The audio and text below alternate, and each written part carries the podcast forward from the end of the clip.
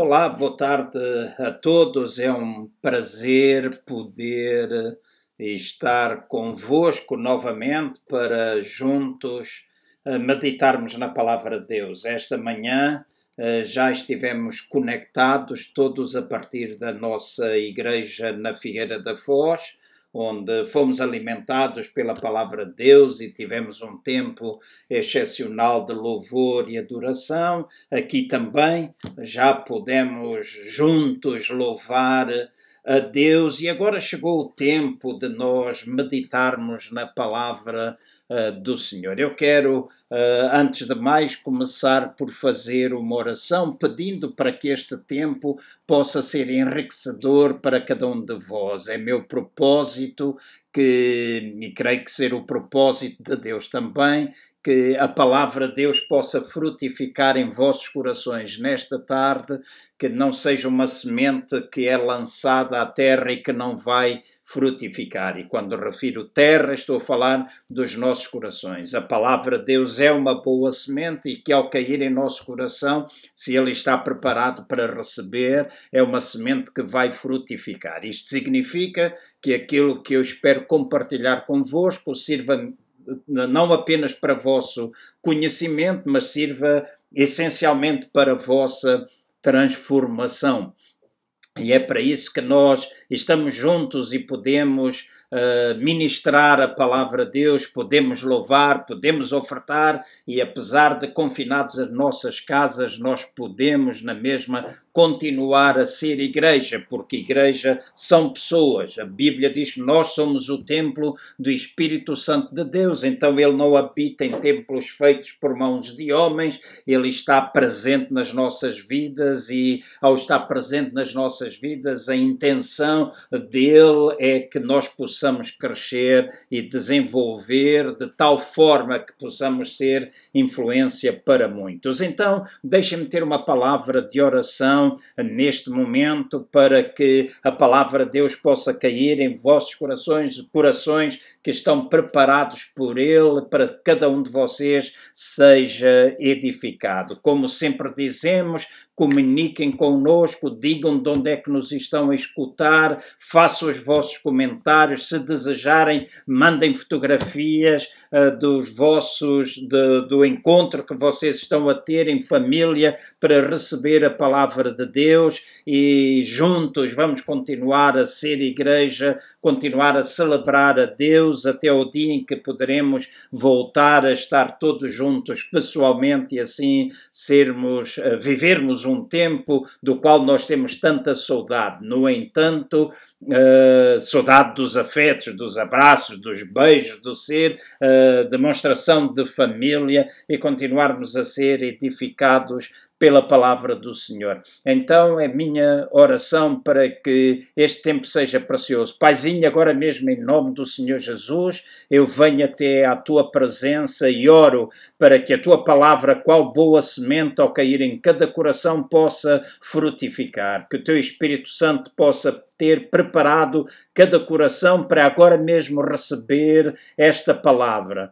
E a sua, esta palavra possa produzir um fruto tal que possa permanecer na vida de cada um. E ao suceder isso, ela não somente é alguma coisa que nós escutamos sem praticar, mas é algo que nós escutamos e decidimos em nossos corações pôr em prática. Oro para que o teu Espírito Santo nos possa ajudar e esta palavra nos possa edificar e tocar na vida de todos os meus irmãos em Cristo, de todos os meus meus amigos que me escutam, seja de que lugar for, de maneira que todos nós possamos aprender o teu processo de treinamento nas nossas vidas, para que, juntamente com Cristo, possamos reinar em nossas vidas.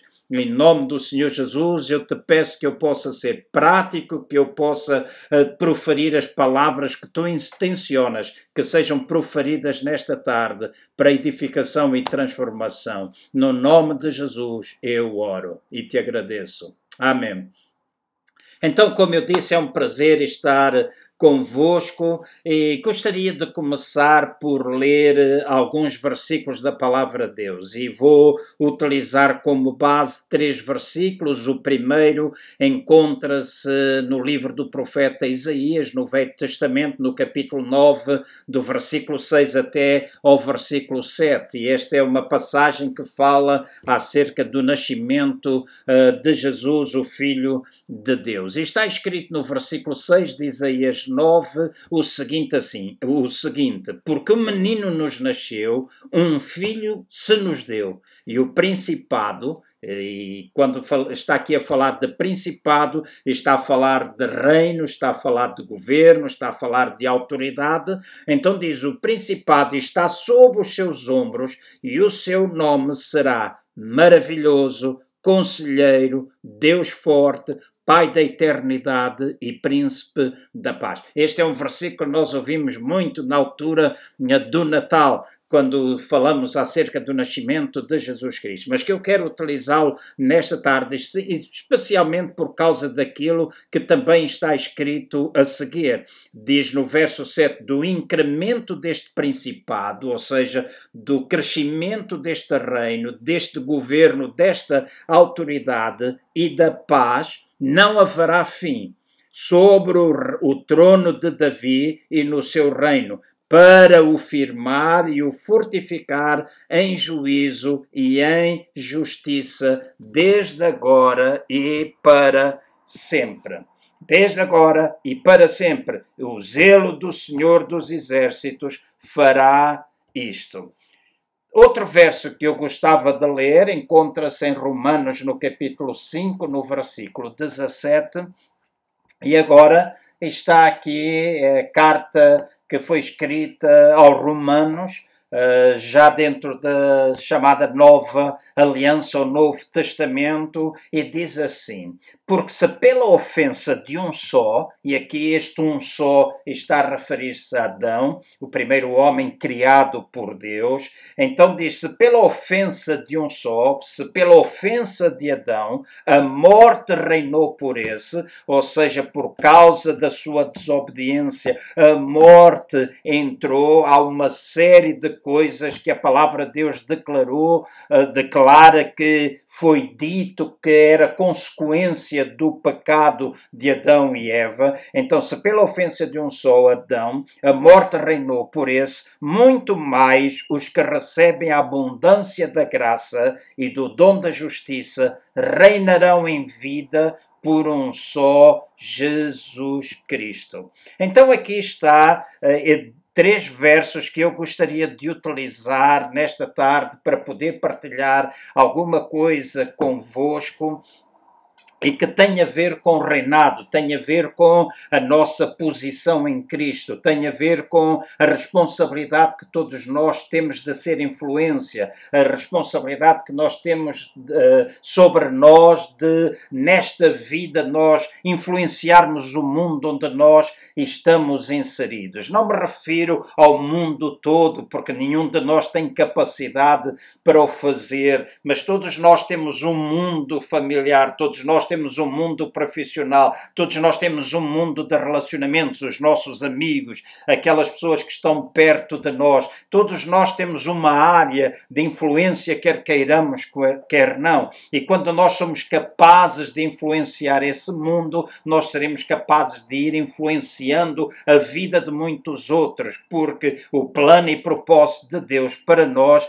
não é simplesmente que nós beneficiemos das coisas para nós mesmos, mas para que nós nós possamos desenvolver filhos que possam, por sua vez, transformar-se em pais amanhã, fazendo de nós avós, e este é um processo multigeracional. E se isso é no natural, também o deve ser no espiritual. Então há um processo que Deus utiliza para nos treinar, a fim de nos colocar nessa posição de reinado, de modo a que nós possamos ser influência. Não uma coisa que nós estamos colocados e dizemos nós somos filhos de Deus, nós somos reis e sacerdotes, nós pertencemos a Cristo e somos chamados para reinar nesta vida, mas é mera, simplesmente palavras que nós podemos proferir. Não, nós queremos proferir estas palavras e torná aplicá-las em nossas ações no nosso uh, dia a dia. Então, há um processo pelo qual todos nós podemos começar. E tudo começa eh, com o facto de dizer que o nascimento de Jesus, o nascimento do Filho de Deus, foi o início de um reinado que trará ordem e paz.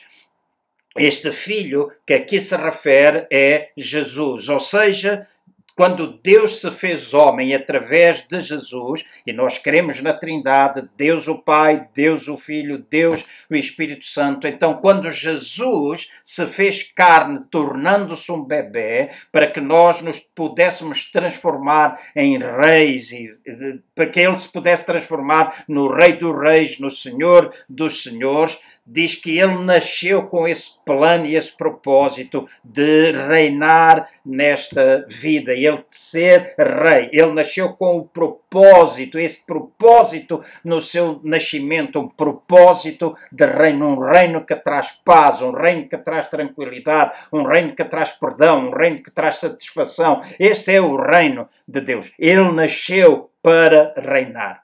Depois a palavra de Deus diz que, e lemos isso no versículo 17 de Romanos 5, que todos nós que nascemos de novo. E a experiência do novo nascimento não é nós voltarmos a entrar no ventre da nossa mãe para voltarmos a nascer, de forma alguma. Aquilo que a palavra de Deus explica, e eu vou fazê-lo de uma forma bem simplista para que todos me possam entender, novo nascimento tem a ver com o facto de nós reconhecermos Jesus Cristo como o Senhor e Salvador da nossa vida. O que é que isto quer dizer? Salvador, no sentido de que nós reconhecemos que Jesus Cristo, o Filho de Deus, ao ter nascido, nasceu com um propósito, um re, propósito de reinado e o propósito de ir até à cruz do Calvário, ali ser crucificado, derramar o seu sangue, a fim de que nós pudéssemos receber o perdão dos nossos pecados, a purificação dos nossos pecados, mas também pudéssemos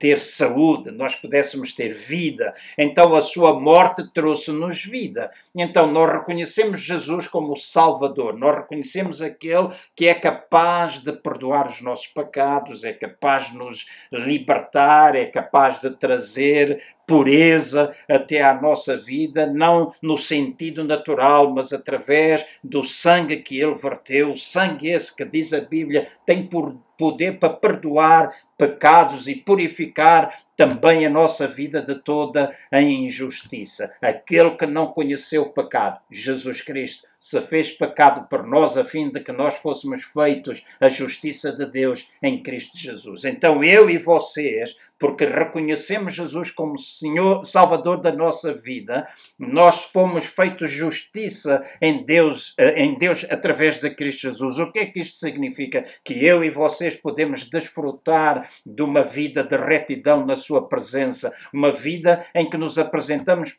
perante Ele sem qualquer sentido de condenação, sem qualquer sentido de culpa. E esta é uma posição que Cristo Jesus ganhou para nós. Por isso nós podemos reinar com Ele. E então, novo nascimento significa nós reconhecemos esse Jesus como o Salvador da nossa vida, mas também reconhecemos como Senhor. E reconhecê-lo como Senhor tem a ver com aquilo que é o seu propósito. Ele nasceu para reinar, reinar no mundo, reinar na, naquilo que é reinar na minha e na tua vida. Então, quando eu reconheço Jesus como o Rei e Senhor da minha vida, apesar de toda a terra lhe pertencer, então Ele está reinando na minha vida, Ele está sentado no trono da minha vida. Então, quando eu o tenho como Salvador e quando eu tenho como Senhor, eu estou numa posição chamada novo nascimento. O Espírito de Deus veio habitar dentro de mim, a palavra de Deus,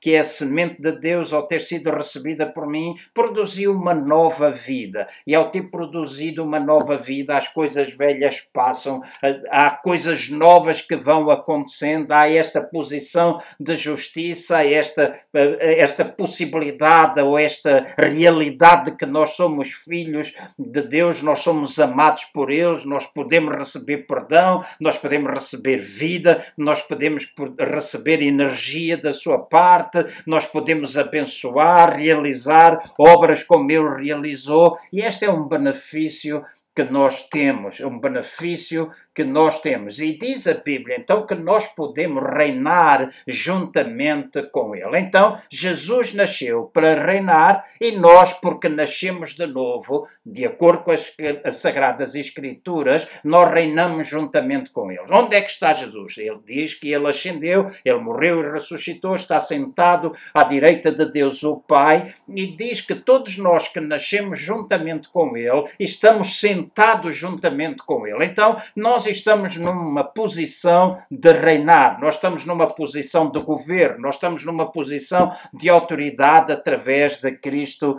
Jesus. E temos a responsabilidade de trazer de volta aquilo que foi perdido em Adão. Quando Adão foi criado, foi criado com um propósito, um propósito também de governo, um propósito de influência, mas por causa do pecado, tudo isso se perdeu. Mas através do nascimento de Jesus, isso foi restaurado. E restaurado a quem? Aos filhos de Deus, restaurado à igreja. Quem é a igreja? Todos aqueles que têm Jesus como Senhor e Salvador. Não são templos templos feitos por mãos de homens, não é religiosidade, não é palavras, não é tradição, não é coisas que são passadas de geração, é de geração em geração simplesmente como uma forma tradicional ou tradições humanas.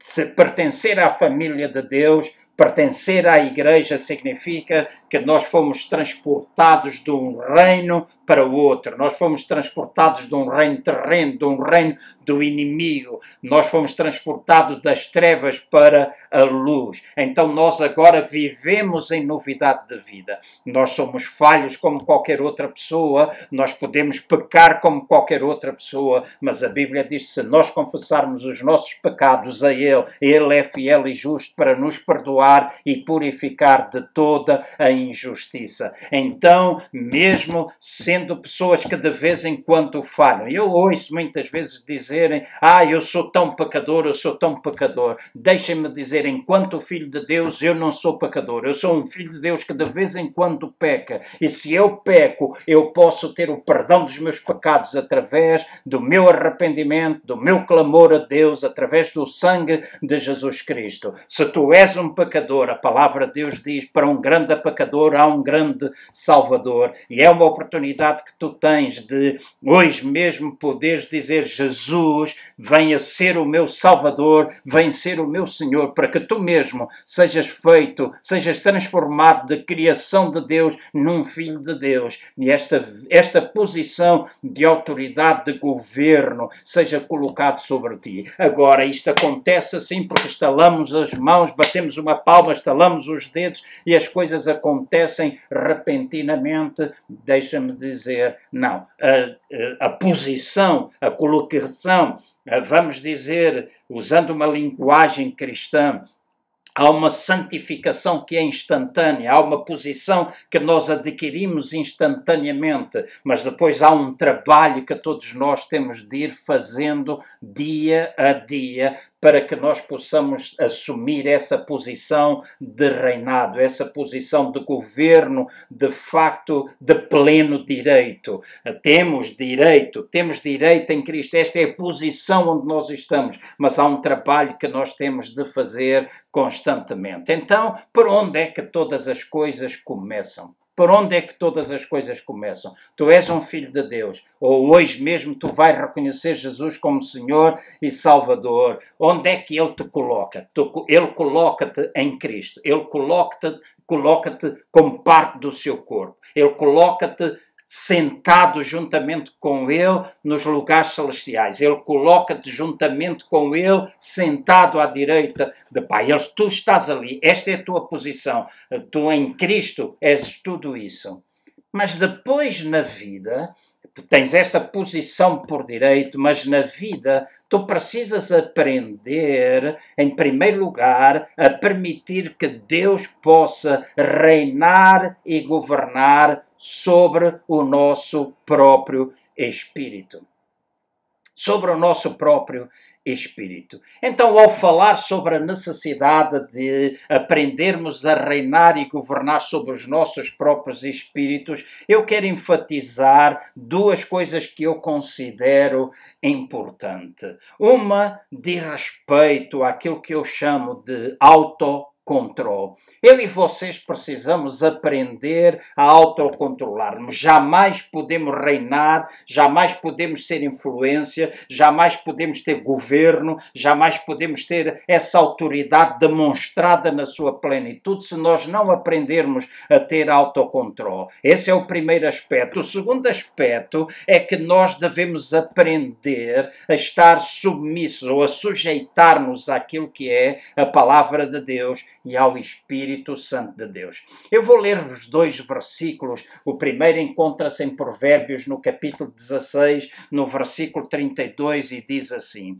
Melhor é o longânimo do que o valente, e o que governa o seu espírito do que o que toma uma cidade. Depois, no versículo 28 de Provérbios 25, versículo 28 de Provérbios 25, diz assim: Como uma cidade derrubada que não tem muros, assim é o homem que não pode controlar o seu espírito. Então aqui está a dizer que se eu não conseguir controlar o meu próprio espírito, eu sou como uma cidade que tem sido derrubada e que não tem muros. Uma cidade que não tem muros, e aqui está a falar dentro do contexto, nós temos várias cidades em Portugal que estão rodeadas por muralhas. Uh, estou agora a lembrar-me, por exemplo, da cidade de Évora, está rodeada de muralhas. As muralhas protegiam a cidade. Se não existissem muralhas, se tivessem sido derrubadas, a cidade estava fragilizada. Aqui está a dizer que o homem que não consegue controlar o seu espírito, o lugar de decisão, porque nós podemos pensar e a Bíblia diz isto. Nós podemos pensar, ah, isto acontece de qualquer maneira. Não. É do nosso coração, é do nosso homem interior que procedem as saídas para a vida. É dali, de dentro, que sai aquilo que nós podemos vir a fazer. Então depende de tudo daquilo que está a ocupar o teu coração. E a Bíblia diz quando nós estamos com Cristo, nós temos essa vida dentro de nós. Então, nosso coração pode ajudar-nos, nosso espírito pode ajudar-nos a fazer coisas uh, boas, a fazer aquilo que é as suas boas obras, podemos realizar aquilo que Ele intenciona. Se o nosso coração estiver tomado, e a Bíblia diz que se nós estamos sem Cristo, espiritualmente nós estamos mortos, ou seja, nós temos vida física, mas não temos essa vida espiritual. E a Bíblia diz que se eu não souber controlar o meu espírito, se eu não conseguir colocar domínio sobre mim mesmo, então eu sou como uma cidade que está edificada sem muros, onde facilmente o inimigo pode entrar para tomar conta da cidade. Isto significa que se eu não tiver autocontrole, se eu me deixar possuir pela ira, se eu me deixar possuir por um temperamento mau, se eu me deixar possuir por coisas que são maléficas para o bem-estar do meu espírito. Eu sou como essa cidade derribada, essa cidade que não tem muros e onde o inimigo penetra com facilidade e aí aquilo que é o meu estilo de vida está adequado àquilo que na realidade eu vivo. Mas se que eu vivo ou que eu tenho dentro de mim, se na realidade o que está dentro de mim é palavra, é o controle, é o autocontrole, se aquilo que está dentro de mim é palavra mansa, é coração doce, é coração suave, então eu posso ir influenciar. Uma das doenças que tem afetado muito e já ouvimos falar muito acerca disso desde o século passado e que até hoje se continua a estender, é aquilo que nós chamamos de stress. Nunca se falou tanto no stress como agora. E normalmente o stress pode provocar descontrole e quando nos leva ao descontrole pode nos levar a falhar uma e outra vez e isso não invalida o facto isso não invalida. Eu posso estar debaixo de stress, tu podes estar debaixo de stress, mas isso não deve invalidar o facto de que tu precisas aprender a ter domínio próprio. Porque se não tiveres domínio próprio, tu vais ficar vulnerável. E quando então fala de nós termos o nosso espírito, aprendermos a governar o nosso espírito, aprendermos a ter autoridade nesse sentido, aprendermos a ter governo nesse sentido, aprender a reinar sobre o nosso espírito, começa pelo domínio, mas também começa com uma aprendizagem de nós nos aprendermos a colocar em sujeição à palavra de Deus e ao Espírito Santo de Deus.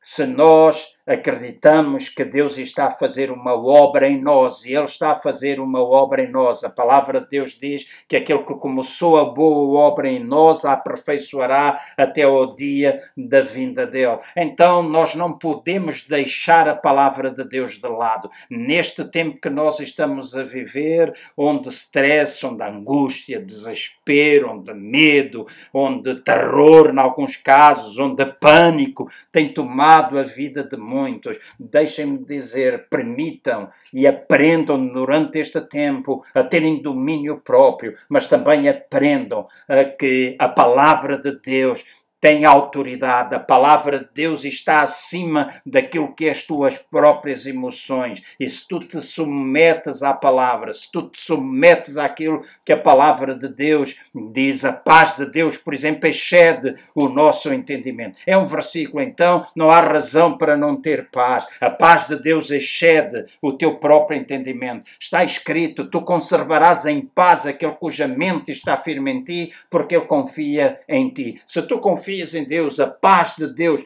está a controlar ou pode controlar a tua mente. Então não te deixes envolver pelas emoções, não percas o controle de ti mesmo, mas permite que a palavra do Senhor possa operar grandemente na tua própria vida. Então este é o primeiro passo. Se nós queremos e vamos reinar nesta vida juntamente com Cristo Jesus, precisamos aprender a dominar o nosso próprio espírito. Em segundo lugar, nós precisamos aprender a governar a nossa própria alma. E quando eu estou a falar de alma, eh, é um assunto extremamente vasto, mas eu gosto de resumir para tornar simples e compreensível para todos que a minha alma é composta pela minha mente, pela minha vontade e pelas minhas emoções. Isto é o que compõe basicamente a minha alma. Então eu preciso aprender a governar a minha própria alma. O que significa? Eu preciso aprender a governar os meus pensamentos, eu preciso aprender a ter controle sobre a minha própria vontade, eu preciso aprender a gerir as minhas próprias emoções. Porque é na nossa alma onde começam as primeiras batalhas. As primeiras batalhas essencialmente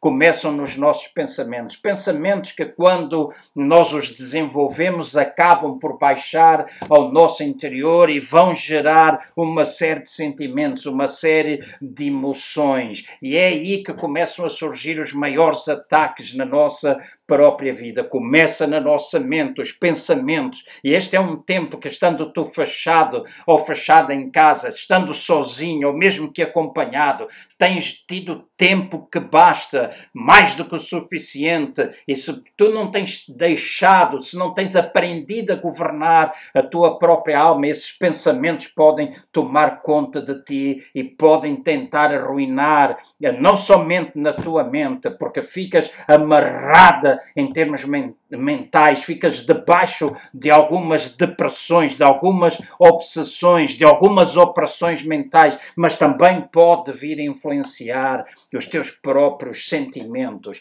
Então é importante que tu possas tomar domínio sobre aquilo que tu pensas, é importante que tu possas gerir bem as tuas emoções e é possível fazê-lo quando nós nos submetemos à palavra, quando nós fazemos o que ela diz que devemos fazer, quando nós de facto gerimos, quando nós deixamos que a palavra de Deus, porque meditamos nela, possa tomar conta do nosso coração, tomar conta do nosso espírito, tomar conta dos nossos pensamentos. A nossa mente pode ser transformada e renovada pelos pensamentos de Deus. Mas está escrito em Romanos, no capítulo 12, no versículo 2, assim: Transformai-vos pela renovação do vosso entendimento e conhecereis qual é a boa, perfeita e agradável vontade de Deus. Então, a palavra de Deus, quando meditada, quando nós nos apropriamos dela, pode transformar os nossos pensamentos. E ao transformar os nossos pensamentos, vai ajudar-nos na gestão das nossas emoções.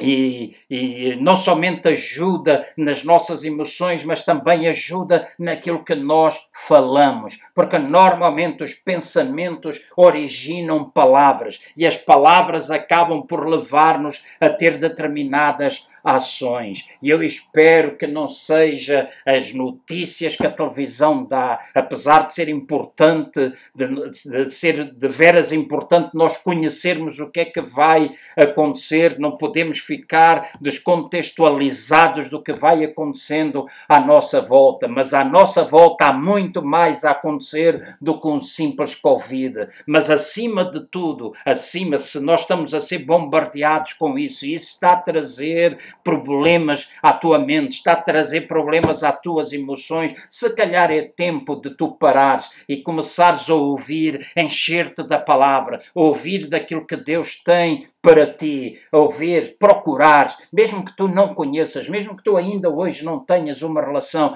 há Bíblias na internet, procura Bíblia Sagrada, lê, aconselho que tu leia, leias o livro de Salmos, aconselho que tu leias o Evangelho de João, que tu procures versículos, há forma de tu procurares versículos que falam acerca da paz, versículos que falam acerca da renovação da tua mente. Meu amigo, meu irmão, nós temos disponíveis recursos que podem transformar a nossa vida. Fala, queres meditar, queres ter paz na tua mente. Hoje há muita formação acerca disso. Hoje há muita gente que nos pode ajudar com conselhos sábios nesse sentido. Mas também não devemos desprezar a palavra de Deus. E se tu estás possuído por pensamentos que vêm dele, as palavras que tu vais proferir são palavras de vida. A, a, Bíblia diz assim: a morte e a vida estão no poder da língua. Então, se tu falares palavras de morte, se tu falares palavras de incapacidade, se tu falares palavras de que não és capaz, se tu falares palavras que tu nunca vais fazer, se tu falares palavras de que isto está a dar conta de ti, é isso que tu acabas por, por começar a entesourar e as tuas ações começam a ficar assim ficar ligadas àquilo que são as tuas palavras e àquilo que tu pensas. Mas se ao contrário, tu pensas que em Cristo Jesus tu tens a vitória, através de Cristo Jesus nós temos a vitória, que se tu pensares que Ele é aquele que acalma as tempestades, portanto, este tempo está debaixo do seu controle e Ele tem poder e governo sobre isso. Se tu pensares em tantas outras coisas que a palavra de Deus diz, tu verás transformação, não somente naquilo que tu pensas, não somente naquilo que tu falas, não somente nas tuas ações, mas também nas tuas próprias emoções. E é tempo de tu dizeres basta, é tempo de tu dizeres acaba, é tempo de tu dizeres ponto final, porque Cristo Jesus, na realidade, Ele não somente é resposta, Ele não somente tem resposta, deixa-me dizer assim, Ele não somente tem resposta, Ele é resposta para ti, se tu permitires. Eu não falo de religiosidade, eu falo de uma relação, uma relação que tu podes iniciar hoje mesmo com Ele. E tu, meu irmão e minha irmã, tu podes renovar essa relação durante este tempo e permitires que a tua alma seja dominada, seja controlada, porque tu estás submisso à palavra de Deus. Em terceiro e último lugar, a palavra chama também a minha atenção. Se eu vou governar e se eu tenho de aprender, é não somente a controlar o meu espírito e a controlar a minha alma, mas eu também preciso aprender a governar o meu próprio corpo. Em Gálatas, no capítulo 5, versículo 16 a 21, diz assim: Digo, porém, andai em espírito e não cumprireis a concupiscência da carne, porque a carne cobiça contra o espírito e o espírito contra a carne, e estes se opõem um ao outro para que não façais o que quereis. Mas se, se sois guiados pelo Espírito, não estáis debaixo da lei. As obras da carne são conhecidas, as quais são prostituição, impureza, lascívia, idolatria, feitiçarias, inimizades, porfias, ciúmes, iras, pelejas, dissensões, facções, invejas, bebedices, orgias e coisas semelhantes a estas, acerca das quais vos declaro,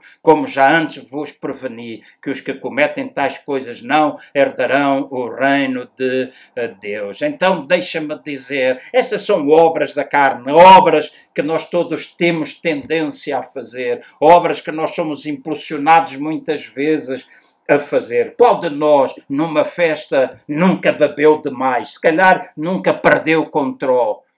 Se calhar não ficou completamente embriagado. Se calhar há muita pouca gente que isso não tenha acontecido. Alguns abstêmios poderá não acontecer. São desejos, obras, dar, às vezes até para pagar alguma coisa, para esconder alguma coisa que nós estamos a sentir. Mas deixem-me dizer, estes impulsos carnais, estas guerras, estas dissensões, que não são guerras em que nós pagamos em armas naturais, mas são às vezes palavras verbais. Quantas Quanta gente não vive debaixo de violência doméstica através das palavras que são proferidas, violência psicológica. Há gente que está a sofrer por causa daquilo que ouviu no passado, palavras que produziram vida. Ouviram pais dizer que não prestam para nada, que nunca serão nada na vida. Deixa-me dizer, é tempo de tu tomares controle sobre esses impulsos, é tempo de tu dominares a tua própria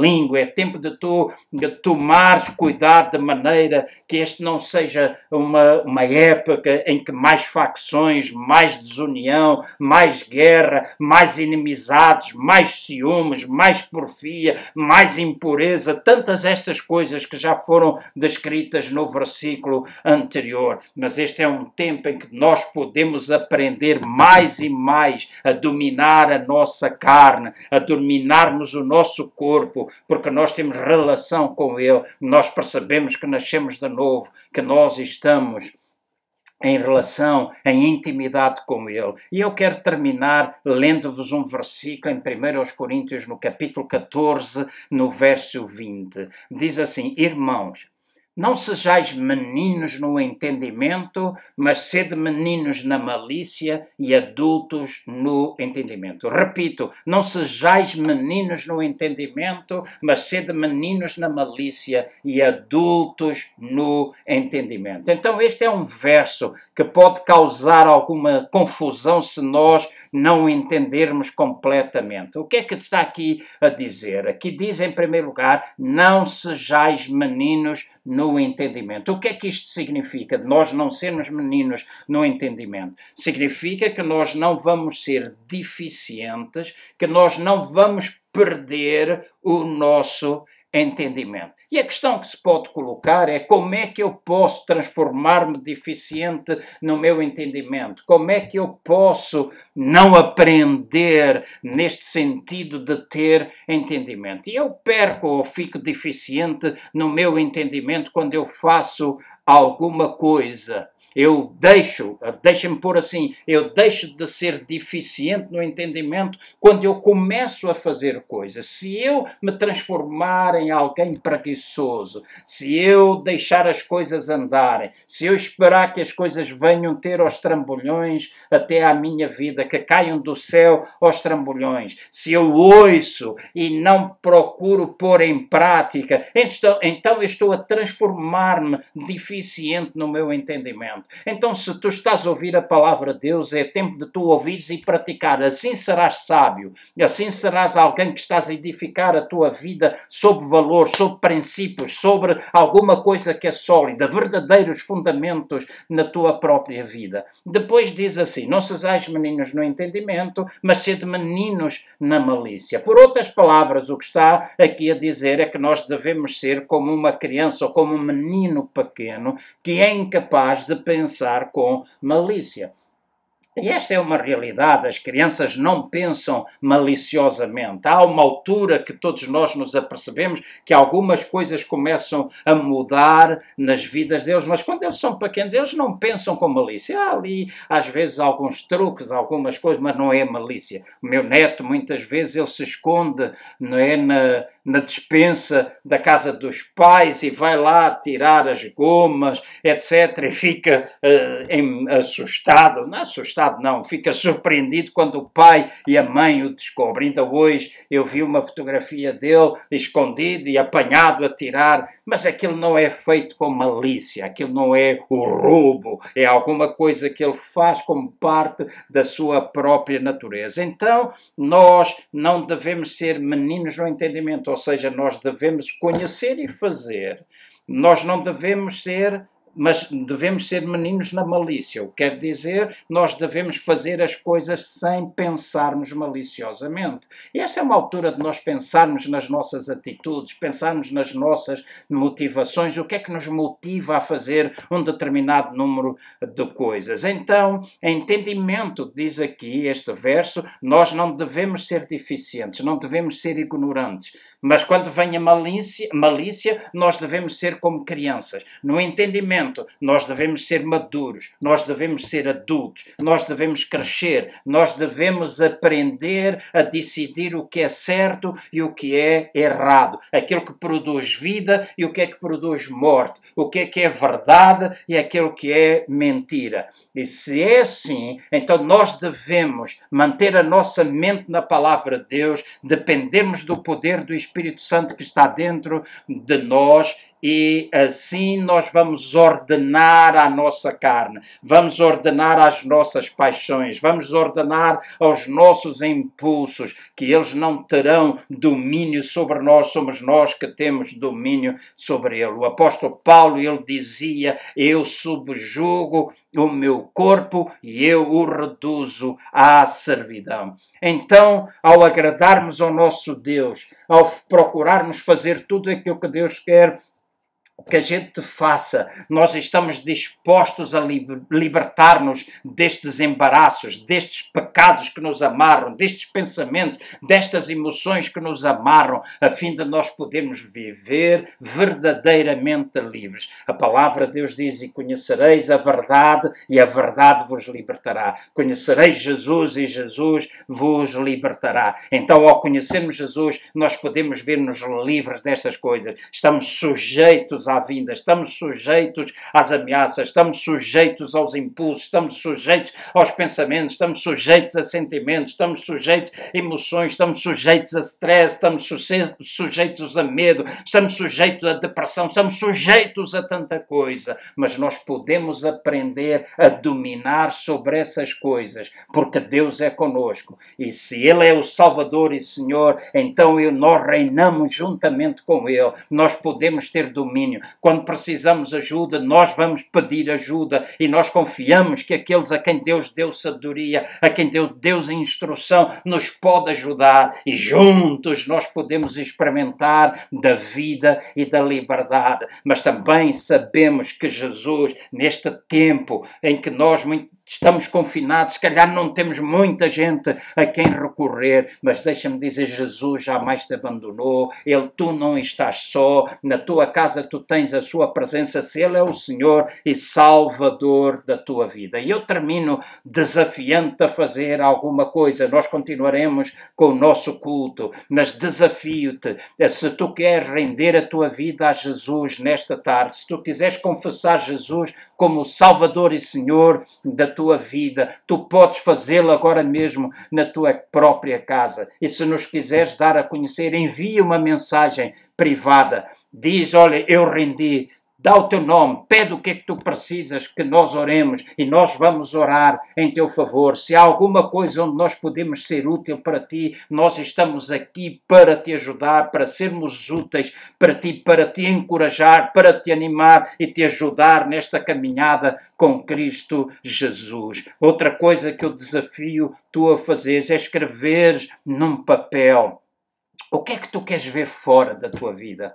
O que é que tu queres, na realidade, uh, ver-te liberto? Escreve isso num papel e depois ora a Deus e faz um ato, um ato de ousadia. Rasga isso, rasga esse papel, rasga essas coisas e diz, tal e qual como eu estou a rasgar este papel, eu estou a acreditar que Deus está a tomar controle na minha vida.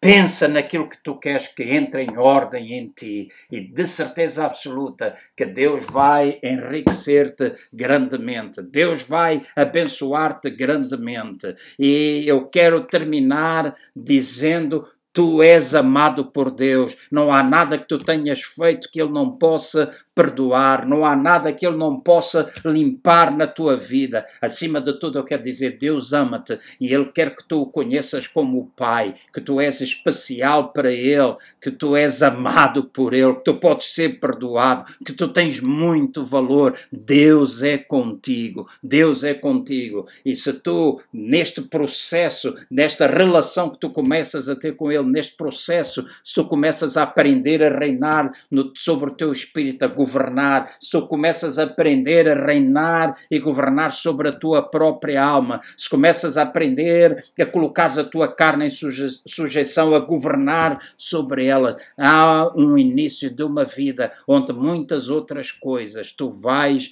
aprender a governar e a tua vida será uma vida de satisfação, de prazer, de entrega, de dedicação e tu saberás que não estás a ser não estás simplesmente a ser feliz em ti mesmo, mas estás a ajudar muitas pessoas a serem felizes também. Por isso eu oro por ti, eu oro para que a tua palavra, Deus, possa abençoar todos aqueles que me têm escutado e que a tua palavra possa produzir transformação e que todos aqueles aqueles que querem render a sua vida a ti, que o façam agora mesmo. E todos aqueles que estão carenciados da tua mão, do teu cuidado, da tua atenção, agora mesmo sejam libertos em nome do Senhor Jesus e vejam a manifestação da tua presença nas suas vidas. E que todos nós, e todos nós, possamos aprender a cada dia governar, a ter domínio sobre o espírito, sobre a alma, sobre o corpo, de maneira que nós sejamos treinados para nesta vida